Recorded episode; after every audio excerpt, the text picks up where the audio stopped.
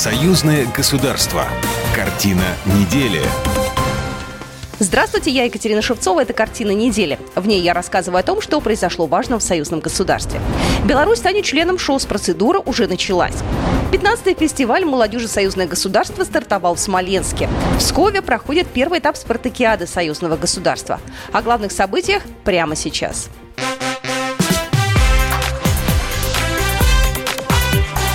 Главное за неделю. Началась процедура по представлению Беларуси членов Шанхайской организации сотрудничества. Об этом заявил президент Узбекистана Шавхат Мирзиёев.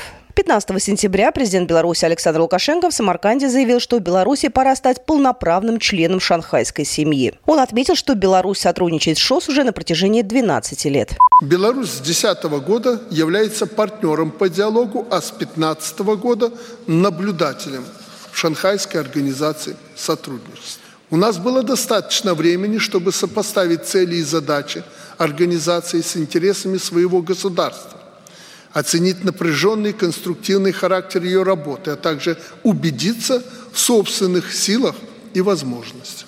Мы очень признательны за единогласную поддержку в вопросе получения статуса полноправного члена.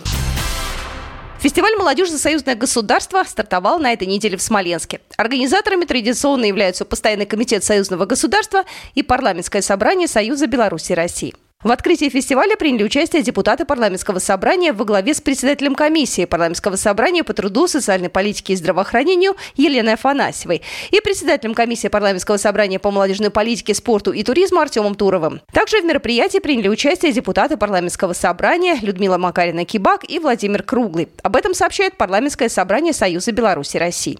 Приветствие организаторам, участникам и гостям 15-го фестиваля молодежи Союзное государство направил председатель парламентского собрания Союза Беларуси России, председатель Госдумы Российской Федерации Вячеслав Володин. Фестиваль продлится до 19 сентября. 16 числа прошел международный конкурс исполнителей молодежной песни. Это ключевое событие фестиваля. В нем приняли участие 18 молодых вокалистов, которые прошли отборы в России и Беларуси. По окончании творческого состязания прошла патриотическая акция «Свеча памяти». Молодежь Союзного государства